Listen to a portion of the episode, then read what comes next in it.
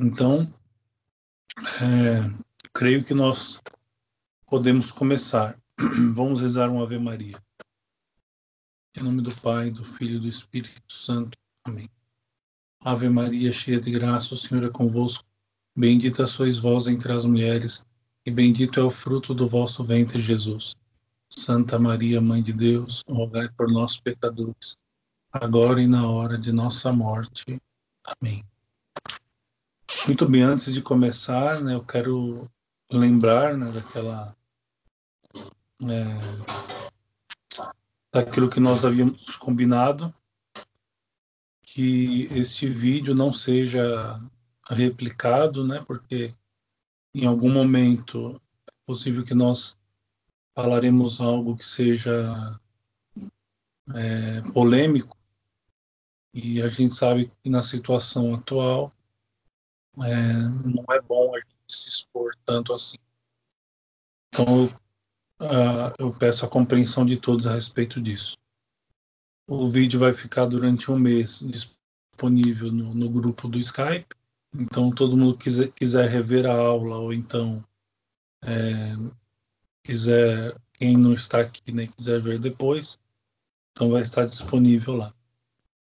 Muito bem, eu disse a semana passada que iríamos é, entrar diretamente no texto da irmã Miriam Joseph, né? Ou seja, pulando a, a introdução, tem duas introduções aqui, tem duas introduções, três, na verdade.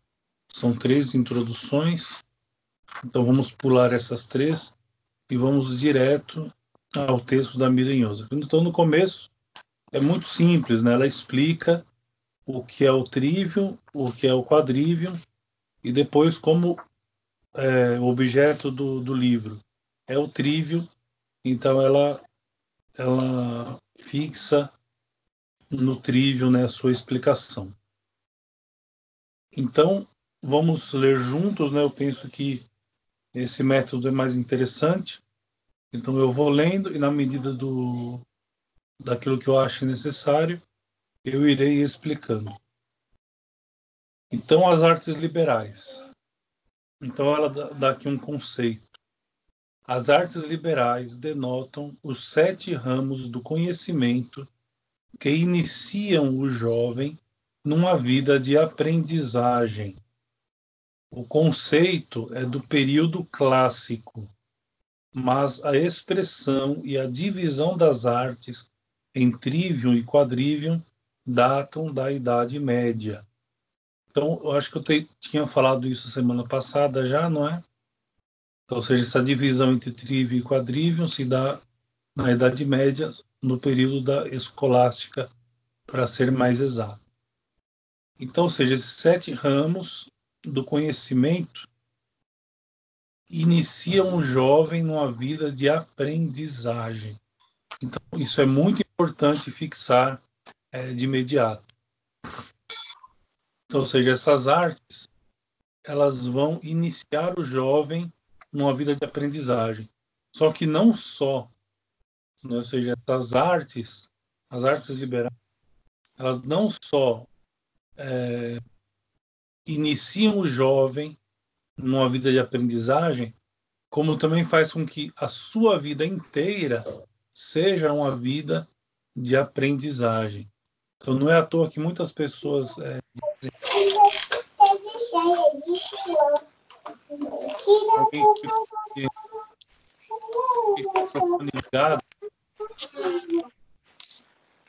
está ligado, desligue o microfone, desliguem também a imagem. Desliguem a câmera e o microfone. Isso. Muito bem. Então, como eu estava dizendo, então muitas pessoas é, chegam a afirmar que o, o estudo das artes liberais é, fomentam uma espécie de autodidatismo. Então, você já faz com que a pessoa consiga pegar qualquer texto né, para ler.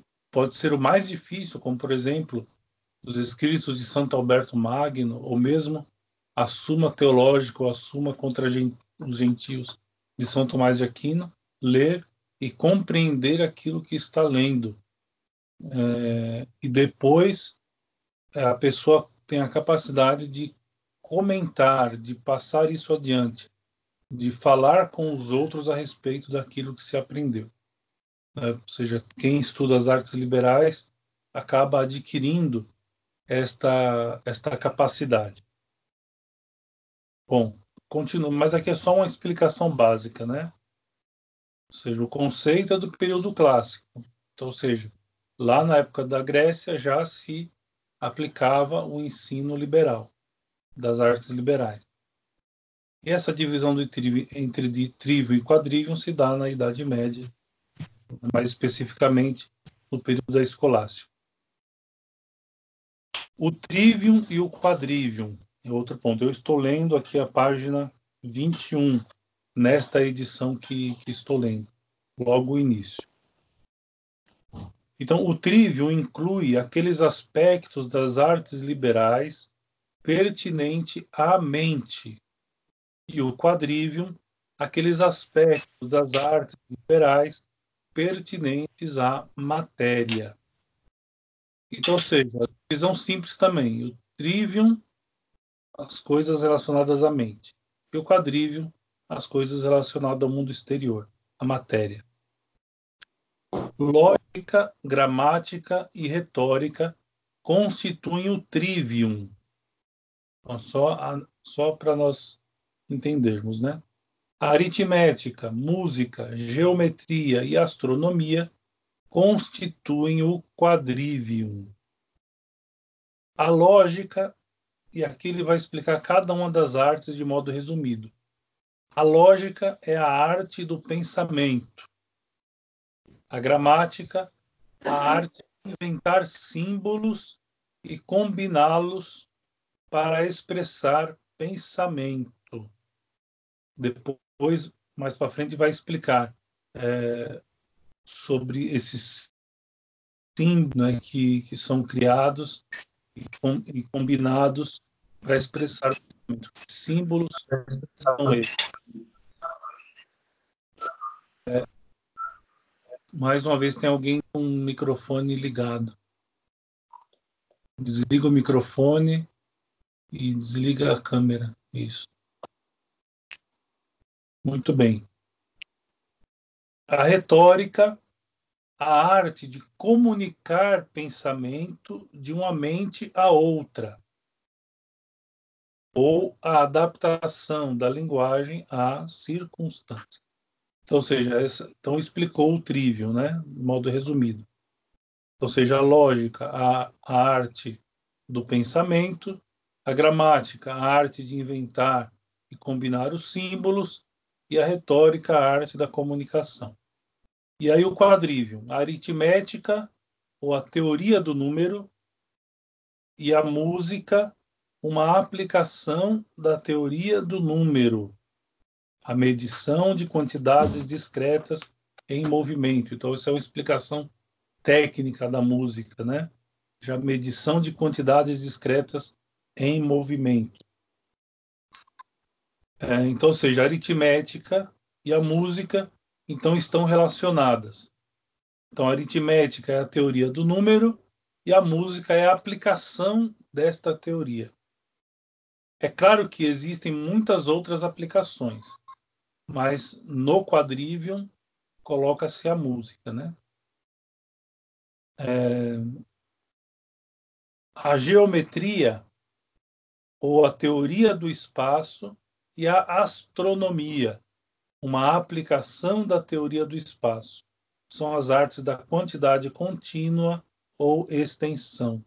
Então, do mesmo modo como a aritmética e a música estão relacionados no quadrivium, também a geometria e a astronomia estão relacionados. A geometria é, como teoria do espaço e a astronomia a sua aplicação, a aplicação desta teoria. Embaixo aqui há um esqueminha, não é, de todas as das, da, todas as sete artes liberais, que é o esqueminha da, é, do texto que foi lido anteriormente. Então não, não, não cabe ficar repetindo, né? Mas para ficar fácil e gravar, né? Para ficar fácil de decorar, pode-se usar essa tabelinha aqui colocada embaixo. Muito bem. Segue o texto. Aqui no meu, no, na minha edição, a página 22. Essas artes de leitura, da escrita e do cálculo formam a base tradicional da educação liberal, cada uma constituindo tanto um campo do conhecimento quanto a técnica para adquirir este conhecimento. Então, ou seja, nós temos um determinado conhecimento e temos que aplicar esse conhecimento. Então, seja, as artes liberais, elas vão funcionar de base para que isso ocorra, para que haja o conhecimento e, ao mesmo tempo, que esse conhecimento seja aplicado através da técnica. Dif diferente daquilo que nós vemos hoje é, no ensino é, moderno, nas escolas modernas. Então, ou seja, nós vemos um monte de conhecimento sendo derramado em cima das crianças. Esse conhecimento não é absorvido, muito menos se consegue aplicar isso. Às vezes, um simples diálogo você não consegue com um jovem do ensino médio, por exemplo. Não consegue ter um diálogo normal, não é? Ou lógico com um jovem, com um adolescente do ensino médio hoje em dia. Impossível é, a aplicação do, do Trivium, a aplicação do, do ensino clássico, faz com que a pessoa consiga adquirir conhecimento e aplicá-lo. O grau de bacharel em artes é conferido àqueles que demonstrem a proficiência requerida nestas artes. O grau de mestre em artes àquele que demonstre uma proficiência maior que a requerida. Então, esse, esse trecho aqui provavelmente diz respeito é, às graduações que eram dadas no, no colégio né, que a irmã Miriam Joseph trabalhou. É, são nomes parecidos com nomes é, que nós usamos aqui né, na, na, nas faculdades, sobretudo, mas que não tem uma relação direta. É? Tem até uma nota aqui explicando sobre isso. Ou seja, esse título de bacharel e de mestre não corresponde objetivamente àqueles títulos de bacharel e mestre e mestrado né, que nós temos aqui nas faculdades do Brasil. Ou seja, não tem é, relação uma coisa com, com a outra. Então, provavelmente, como eu disse, são, eram títulos conferidos no colégio que a irmã Miriam Joseph trabalhou. Ou em um dos colégios, não sei. Hoje, como em séculos passados, continua o texto, o domínio das artes liberais é amplamente reconhecido como a melhor preparação para o estudo nas escolas de formação profissional tais como as de medicina, direito, engenharia ou teologia. Ou seja, na época dela, dela talvez de fato houvesse esse reconhecimento. Hoje, infelizmente, não há esse reconhecimento. É, ou seja, para aqueles que começam a ter noção da importância do, das artes liberais, para nós, por exemplo, que estamos tendo esse, esse primeiro contato, então nós compreendemos, pelo menos minimamente, a importância do, das artes liberais. Nós é, entendemos, ou, ou pelo menos minimamente entendemos, a importância. Mas não é um reconhecimento geral, infelizmente. É, pelo contrário, se nós formos conversar com alguém especialista, né, entre aspas, em educação, É, quando vamos conversar com um diretor de escola atual, nós vemos o contrário. Aqui no Brasil, por exemplo, a ampla defesa é, da pedagogia do oprimido, do Paulo Freire. É isso que nós vamos ver como defesa. Eles defendem ferrenhamente isso. Mesmo que não haja nenhuma prova é, em experiência de que a pedagogia do oprimido seja alguma coisa boa, ou seja, não tem como você provar isso, ainda assim eles defendem com unhas e dentes, tanto no ensino básico como no ensino superior. E não é à toa, por exemplo, que em, quando se faz faculdade, uma faculdade de é, uma faculdade de exatas, por exemplo, matemática.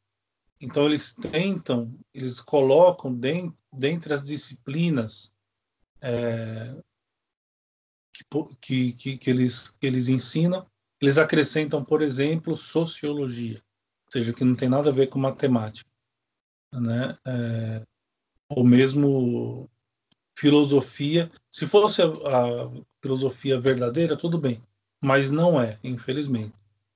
Então eles acrescentam disciplinas assim, né, como uma, uma, com, uma, com a ideia de humanizar, não é? é? essas a matemática, por exemplo, a, a, a, a arquitetura, enfim, tem que humanizar. Então você acrescenta lá uma disciplina qualquer, como sociologia, e na verdade essas disciplinas são um meio de incutir cada vez mais é, o comunismo, o progressismo na mente das pessoas. Essa, na verdade, é a ideia. No ensino fundamental e no ensino médio, aqui no Brasil, nós vemos a mesma coisa, não é? Então, ou seja, nós vemos é, se incutir nos alunos toda essa ideia e a bagagem né, socialista, progressista, etc. Então, seja, não só não se ensina não só não se ensina aquilo que é correto, como se ensina e se encaminha os jovens ao erro. Esta é a verdade. Ou seja, o ensino hoje faz com que os nossos jovens sejam encaminhados para o erro, para a mentira. Esta é a verdade. Muito bem.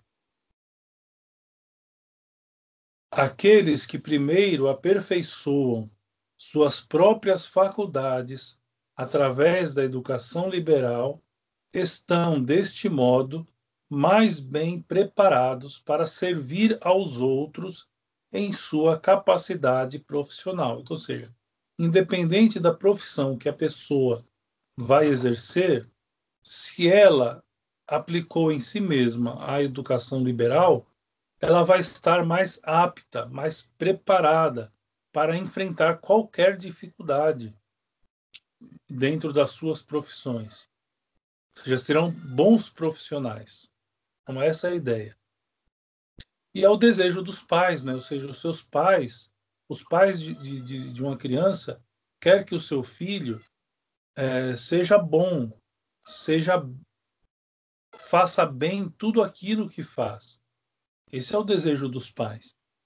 Agora, com a educação moderna, isso é impossível. Não tem como.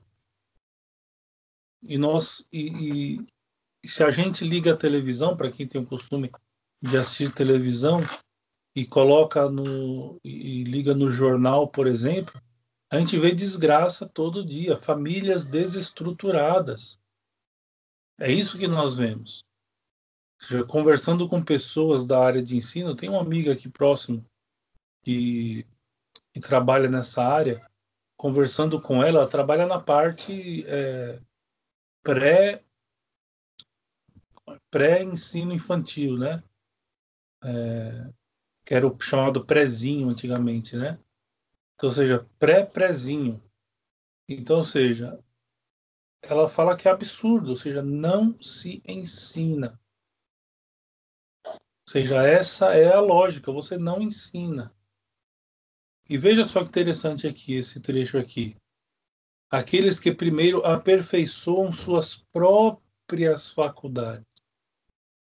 Veja, o ensino clássico tem essa característica de fazer com que a pessoa aperfeiçoe as suas próprias faculdades. É claro que existe um mestre, já existe alguém que vai transmitir, mas a intenção é que a pessoa aperfeiçoe as suas próprias faculdades. É? Isso é mais importante. Quando a pessoa consegue isso, então ela vai se dar bem em qualquer área que ela seguir, profissionalmente. Falando nesse sentido profissional. Qualquer coisa que ela fizer, qualquer eh, profissão que ela seguir, qualquer vocação que ela seguir, ela fará bem tudo aquilo que fizer. É, continuando o texto. As sete artes liberais diferem essencialmente das muitas artes ou ofícios utilitários, tais como quais são os ofícios utilitários, né? Ela elenca aqui: carpintaria, alvenaria, vendas, impressão, edição, serviços bancários, direito, medicina ou cuidado das almas, né, no caso dos sacerdotes. E das sete belas artes, né, que são a arquitetura, a música instrumental, a escultura, a pintura, a literatura, teatro e dança. Então está dizendo que as artes liberais são diferentes das artes ou ofícios utilitários e das belas artes. É diferente. Pois tanto as artes utilitárias como as, ar as belas artes são atividades transitivas. Ou seja, transitiva seria por um tempo, não é? Por um determinado espaço, por um determinado tempo. Enquanto a característica essencial das artes liberais é que elas são atividades imanentes ou intransitiva. Então, ou seja, o que quer dizer imanente? Quer dizer que pertence à própria natureza. Então, isso é uma coisa imanente. É, então, ou seja, arte, as artes liberais têm o intuito de serem imanentes, ou seja, pertencer ao indivíduo durante toda a sua vida. São intransitivas, ou seja, não tem um período específico. Então, seja, é, existe evidentemente aquele momento em que as artes liberais elas são transmitidas. Existe este momento. No entanto, uma vez que absorvido, uma vez que absorvidas as artes liberais, elas são intransitivas. Então, ou seja, durante toda a vida o indivíduo vai poder utilizá-las. Isso vai pertencer a ele, ou seja, será imanente, pertencerá ao indivíduo. Completamente diferente do que acontece com o ensino moderno. Ou seja, não existe isso. Nós vemos que o fulano hoje, se ele quiser aprender alguma coisa, ele vai ter que sempre se esforçar para é, aprender. Sempre ele vai ter que se esforçar. É claro que nas artes liberais também exige-se um esforço, mas não como hoje. Então, por exemplo, você pega os jovens que vão fazer vestibular. Então, eles estudaram nove anos numa escola, fazendo ensino fundamental. Estudaram mais três anos no ensino médio. E para fazer a, o vestibular, é necessário ainda fazer um cursinho.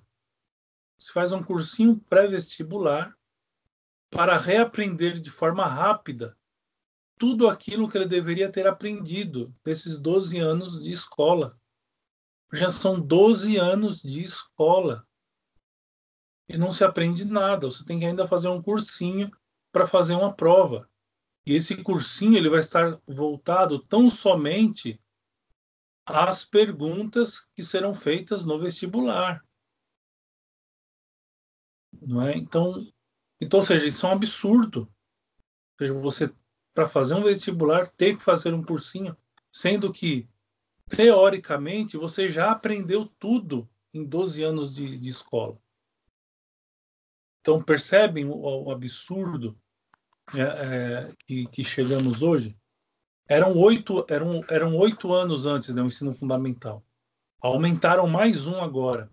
Recentemente, né, aumentaram mais um. São nove anos agora. Para que aumentar mais um ano?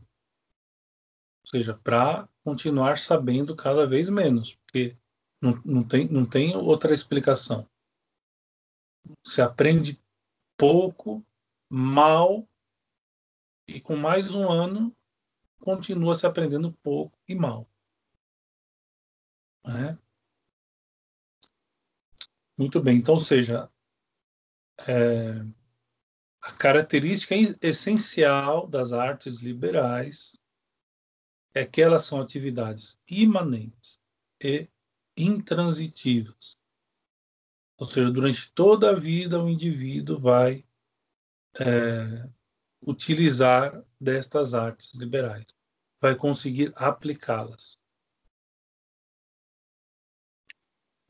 O artista utilitário, continua o texto, o artista utilitário produz utilidades que atendem às necessidades do homem o artista de uma das belas artes, se for de superlativa categoria, produz uma obra que é algo de belo e uma alegria para sempre, sem dúvida. Então, pega uma música, por exemplo, uma bela composição de Mozart, Beethoven, Bach, por exemplo. Então, seja, de fato, essas obras produzem uma alegria que é para sempre e que tem o poder de elevar o espírito humano. Então, não há dúvida que aqueles que produzem as belas artes conseguem elevar o espírito humano. No exercício tanto das artes utilitárias quanto das belas artes, ainda que a ação comece no agente, ou seja, uma coisa é fato, né? Ou seja, é... essas artes elas produzem, produzem algo de belo e uma alegria para sempre. Isso é fato. Só que há uma coisa prática de se notar, é que no, no exercício tanto das artes utilitárias quanto das belas artes, ainda que a ação comece no agente, no artista, ela sai do agente e termina no objeto produzido, tendo usualmente um valor comercial. Então, seja um artista, né, um escultor, por exemplo, ele vai, vai fazer uma escultura bela, que alegra a alma, não há dúvida. Essa ação começa no agente, no artista, terminou no objeto, que é a obra, e essa obra ela vai ter um valor comercial. Assim como, por exemplo, um carpinteiro, né, um marceneiro, que produz um guarda-roupa, por exemplo. Então, começa no agente, seja no, no carpinteiro, e vai terminar na sua obra, no guarda-roupa. Esse guarda-roupa será vendido, ele terá um valor comercial, certo? Portanto, o artista é pago pelo trabalho ou obra. Então, o artista, tanto utilitário, como no caso do carpinteiro, como das belas artes, como no caso de um músico ou de um escultor, ele será pago pela sua obra. Diferentemente, no exercício das artes liberais, todavia, a ação começa no agente e termina no agente, que é aperfeiçoado pela ação. Consequentemente, o artista liberal longe de ser pago por seu trabalho árduo, do qual, aliás, é o único a receber o benefício, usualmente paga um professor para que esse lhe dê a instrução e o guiamento necessários na prática das artes liberais. Pelo menos é assim que funcionava lá na Grécia Antiga. Então, ou seja, na arte liberal, você não só não tem um serviço que você vai realizar para ser pago, como, ao contrário, você é quem paga ao invés de receber algo. Você é quem paga para que um professor possa aplicar estas artes liberais. Acontecia isso na Grécia Antiga. Então, por exemplo, Aristóteles, Sócrates, Platão, eles eram pagos né, pelos pais das crianças que é, buscavam é, esse aprendizado, que buscavam a aplicação do ensino clássico, certo? O caráter intransitivo das artes liberais poderá ser entendido melhor a partir da analogia a seguir. Então, aqui embaixo faz uma analogia simples. O carpinteiro aplana a madeira. E o segundo exemplo, a rosa floresce. É a explicação. A ação de um verbo transitivo, como aplana ou aplainar, começa no agente, mas cruza e termina no objeto, que é a madeira. A ação de um verbo intransitivo, como florescer, começa no agente e termina no agente. Ou seja, a rosa ela se aperfeiçoa ao florescer. É o exemplo então que se dá para as artes liberais. Assim como, a, assim como a rosa floresce, então as nossas faculdades também florescem com o ensino das artes liberais. E o, e o, e o próprio agente é ele mesmo que será beneficiado e não outrem. Ou seja, aquele que aquele em quem é aplicado as artes liberais é este que ganha para si é, ganha para si tudo aquilo que o ensino das artes liberais oferece. Certo?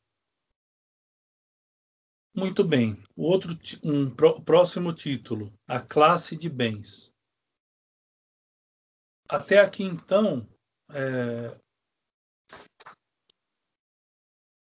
esse, esses dois exemplos aqui, o carpinteiro, a plana a madeira, a rosa floresce, é como um resumo né, do que a arte, do que as artes liberais podem fazer em nós. Veja, florescer. A rosa floresce.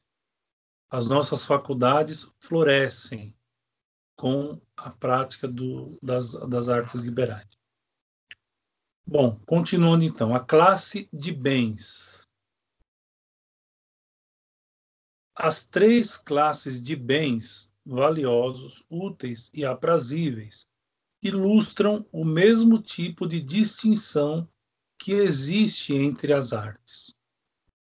Ou seja, nós já vimos que existe uma distinção de artes, as artes utilitárias, as belas artes e as artes liberais.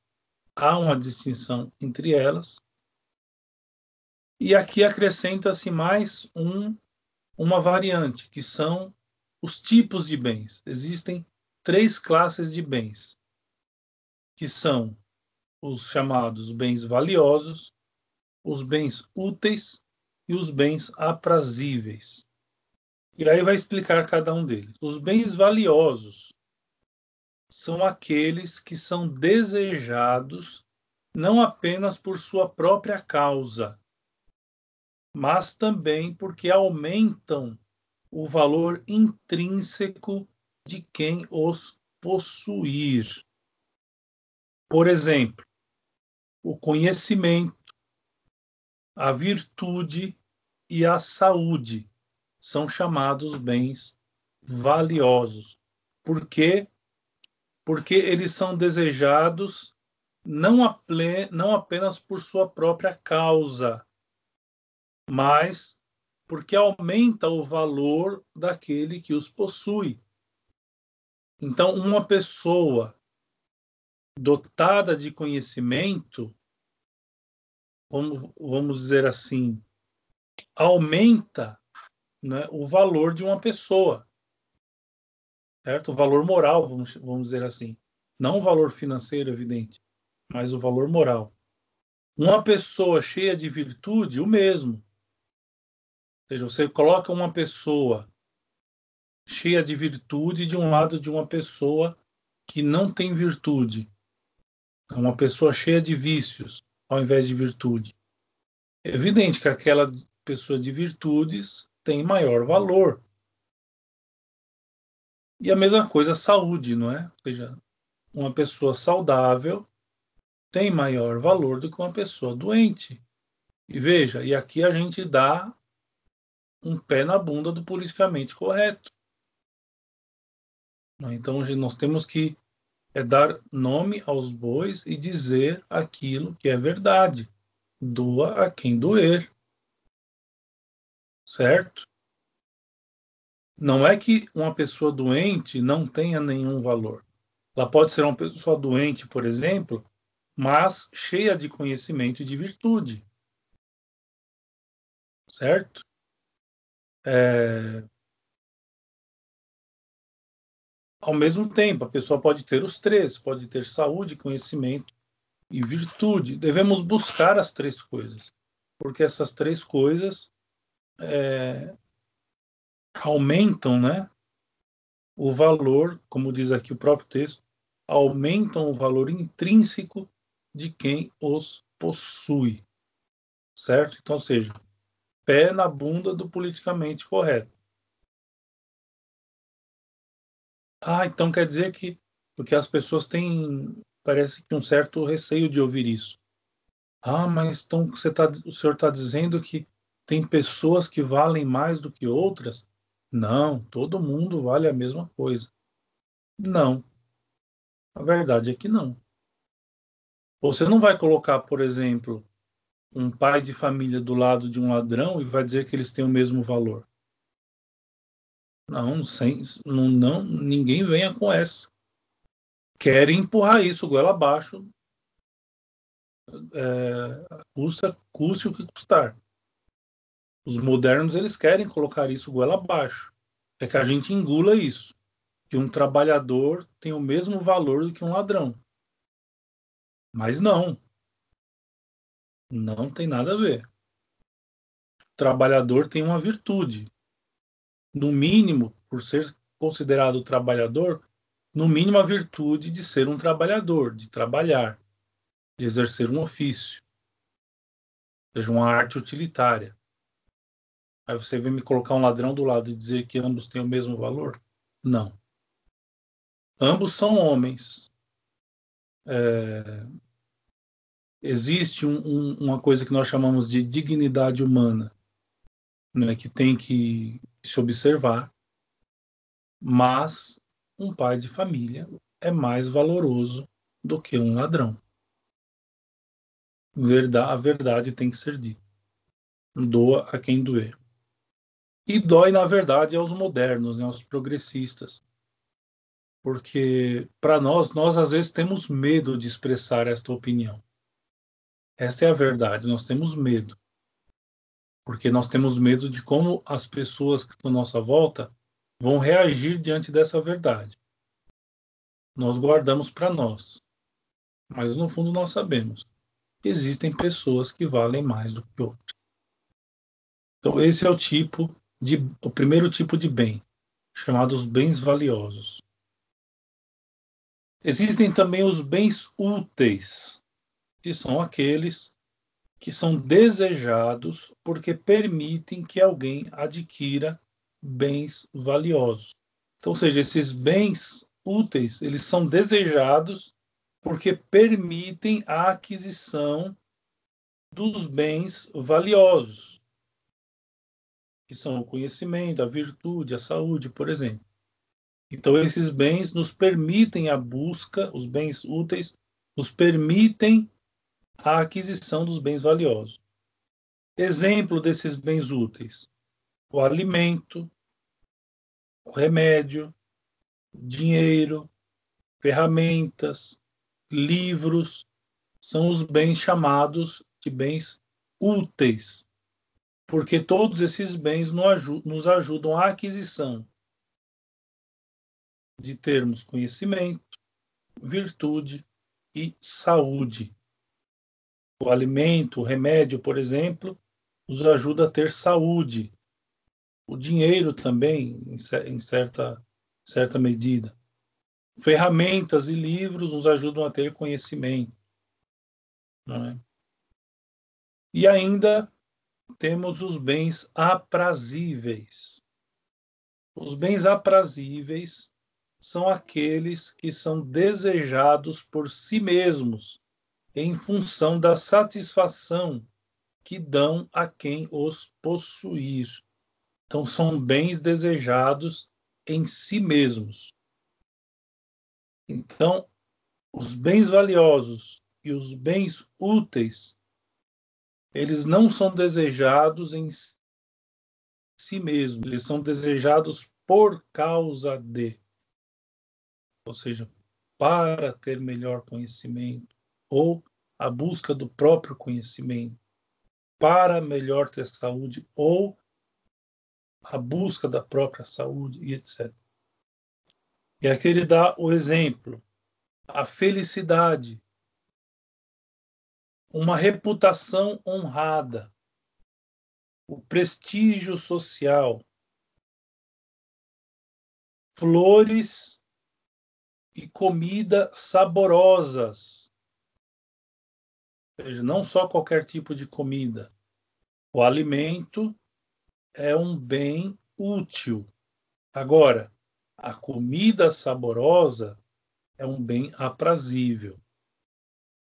Assim como uma flor, ou seja, é um, é um bem aprazível, porque ela é bela, certo? eles nada, seja, esses bens aprazíveis, nada acrescentam ao valor intrínseco do possuidor, nem são desejados como meios, ainda que possam estar associados a bens valiosos ou úteis, como é o caso, por exemplo, da comida saborosa. Está relacionada a, a, a um bem, aos bens úteis. Por exemplo, o conhecimento que acrescenta valor pode ao mesmo tempo ser prazeroso. Certo? Então, seja, o conhecimento acrescenta valor ao indivíduo, que é um bem valioso, certo? Agora, ao mesmo tempo, ele pode ser um bem valioso e um bem é, aprazível, porque ele pode ser prazeroso. Sorvete, que é um alimento nutritivo e, portanto, pode promover a saúde, alguns dizem que não, né? Mas, enfim, é ao mesmo tempo agradável, portanto, é um bem, pode ser um bem é, útil e, ao mesmo tempo, um bem aprazível. As artes utilitárias ou servis permitem que alguém seja um servidor de outra pessoa, do Estado, de uma corporação, de uma profissão e que ganhe a sua vida deste modo. Certo? Isso as artes utilitárias ou serviços. As artes liberais, em contraste, ensinam como viver.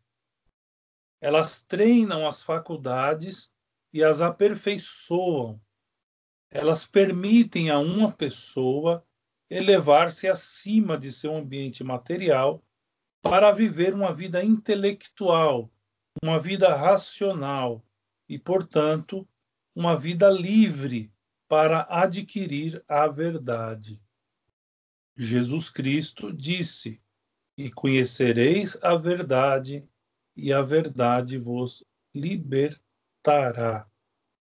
Então, ou seja, aqui a irmã Miriam, ela relaciona a, as artes liberais como o cultivo da busca pela verdade. Então, ou seja, aqui parte-se do princípio de que a verdade ela não é relativa, mas que a verdade ela é objetiva. Então é possível se buscar a verdade e alcançá-la através das artes liberais. Não é? é claro que para nós que somos religiosos, nós temos a revelação, a Sagrada Escritura, a Sagrada Tradição, o Sagrado Magistério. Nós temos a revelação de Deus. É, nós sabemos que a verdade suprema é o próprio Deus. Nosso Senhor Jesus Cristo diz: Eu sou o caminho, a verdade e a vida. Então, seja, buscar a verdade para nós cristãos é buscar a verdade última, a verdade maior, que é Deus mesmo. Agora, as artes liberais, elas vão nos ajudar a buscar a verdade, que não é relativa, mas é objetiva. Não só no que, no que diz respeito à metafísica ou às coisas teologais, as coisas relacionadas a Deus, como do ponto de vista prático.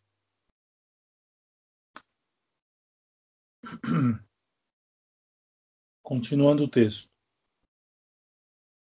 O novo lema do St. John's College, em Anápolis, Maryland, que é o colégio da, que a irmã Miriam lecionou, expressa o propósito de uma escola de artes liberais através de um interessante jogo com a etimologia da palavra liberal. Então, seja, o colégio fez um lema né, e usou é, palavras, é, um jogo de palavras né, que é, parecem liber, é, liberal. Né? Então, em latim, fatio liberos ex liberis libris libraque, que significa ipsis literis, né, eu faço crianças que sejam livres através dos livros e através é, libraque de experiências, né? Enfim, ele traduz aqui como comparações e tem a, entre aspas, entre parênteses aqui experimentos em laboratório. Então transformo crianças, a tradução que o autor deu, né? Transformo crianças em homens livres por meio de livros e comparações. Fatio libros, perdão, fatio liberos ex liberis libris libraque. Muito bem. E aí ele vai, é, continua no, no, num próximo subtítulo, e como já, falta, já faltam cinco para as nove, eu termino por hoje e quinta-feira que vem a gente continua. Então, continuamos a partir da semana que vem na página 24.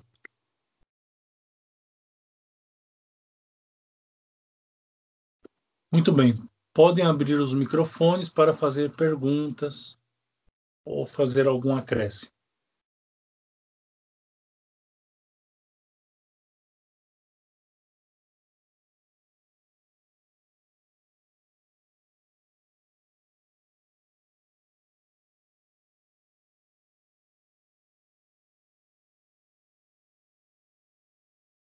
Ninguém vai fazer nenhuma pergunta?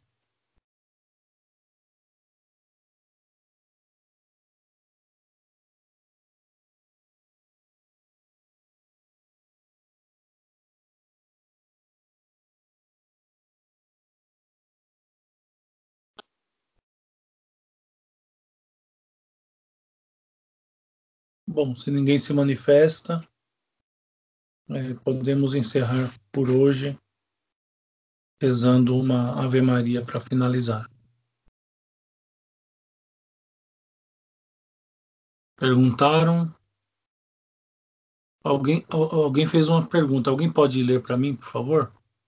É, o padre, sua bênção. É, a pergunta é do. A pergunta é do Frade. Algum país aplica o trivium? Quanto país, não. É, existem alguns, alguns colégios é, nos Estados Unidos que aplicam, é, mas é, enquanto país não existe essa, essa normativa, né, ou obrigação é, de aplicar o trivium. geralmente são colégios, são escolas particulares que fazem isso, que descobriram né, a importância de aplicar o Trivium e, e estão, estão fazendo isso. Agora, nos Estados Unidos, é, me parece, alguém me corrija se eu estiver errado, mas me parece que nos Estados Unidos não existe uma, uma lei como aqui no Brasil, né, a LDB, a Lei de Diretrizes e Bases, que obrigam né, os colégios a seguirem uma, uma cartilha objetivamente, né? Parece que não existe isso, parece que existe mais liberdade lá. Aqui no Brasil até existia né, uma certa liberdade antes. É, não sei se vocês já foram visitar muitas cidades no interior, e existem em pé ainda alguns prédios com título de liceu, liceu de artes ou liceu de artes e ofício, que eram é, escolas, né, vamos chamar assim, em que se aplicava as artes liberais aqui no Brasil. Chegou a haver isso. É, mas com a, com, a, com a proclamação da República, os liceus né, foram, foram fechados. Então foi proibido né, de, de, de se lecionar as artes liberais, de ensinar as artes liberais. Não proibido de modo objetivo, né? pode até haver, mas ao mesmo tempo tem que haver o a carta tem que obedecer a cartilha, né? Mas assim, enquanto país, é, eu não tenho conhecimento de nenhum país que aplique é, as artes liberais, enquanto país. Mas alguns colégios, aproveitando a liberdade, né, que se tem nos Estados Unidos, maior do que no Brasil, então, existem alguns colégios que fazem isso. Certo? Muito bem. Mais alguma pergunta?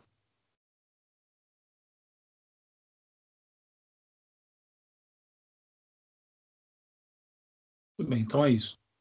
Acho que podemos encerrar então com uma Ave Maria. Ave Maria, cheia de graça, o Senhor é convosco. Bendita sois vós entre as mulheres, bendito é o fruto do vosso ventre, Jesus. Santa Maria, Mãe de Deus, rogai por nós, pecadores, agora e na hora de nossa morte. Amém. Em nome do Pai, do Filho e do Espírito Santo. Amém. Muito bem, muito obrigado pela, pela atenção e Deus abençoe a todos. Fiquem com Deus. Obrigado, Padre. Sua bênção. Abençoe.